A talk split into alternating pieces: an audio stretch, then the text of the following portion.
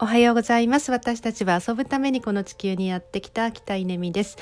えー、Wi-Fi 環境のないところにいて、なかなか、あの、これも録音できなかったんですけれども、えー、と、録音貯めて一気に公開したいと思います。えー、と、何をしているかというと、えー、主人の実家にここ、えー、今日は木曜日なので、えー、もうすぐ約1週間、土曜日から来てるので1週間います。えー、何してるかというと、まあ、ワーケーションとあの表向きには言ってるんですけれども、えー、と実は先週末あの主人のあのお父様が亡くなられて、えー、告別式があって、まあ、その後一人残った83歳の、えー、お母さんの、まあ、グリーフケアといいますか、えー、サポートのために、えー、1週間残っているっていうところです。えー、そんな中であの様々な気づきがあるのでいっぱい喋りたいことがあります。えーと、まず何からかというとうん家族の役割みたいなことから話してみましょうか。えーと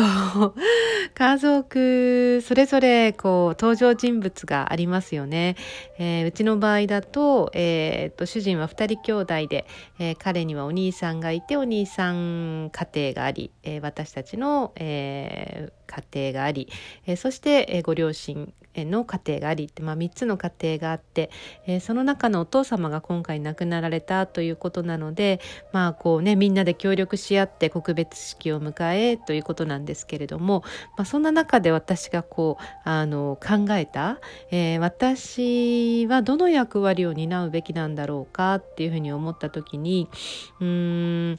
お兄さん夫婦があのとても近くに住んでくれてものすごいケア1日2回ぐらいあの実家に顔を出すっていうぐらいこうまめにケアをしてくれているので何というのかなそして私たちは盆正月ぐらいしか行かないというとってもあの不義理をしているので、えー、現地のことはもうとにかく私は何もできないなって、まあ、お茶出すぐらいしかできないなっていう、えー、そこは役に立たないし。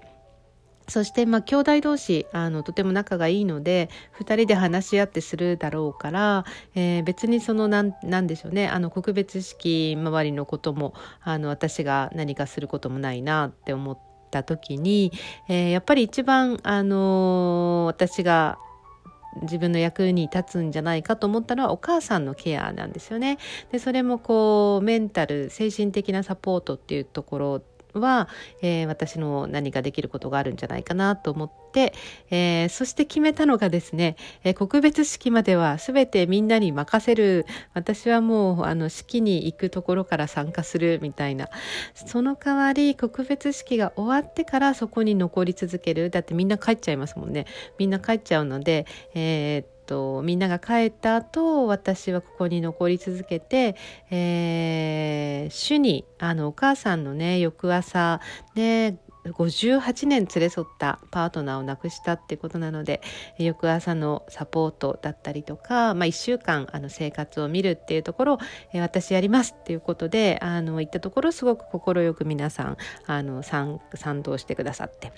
で今に至るんですけどいやこれねすっごい正しい選択でしたね。あのー、結局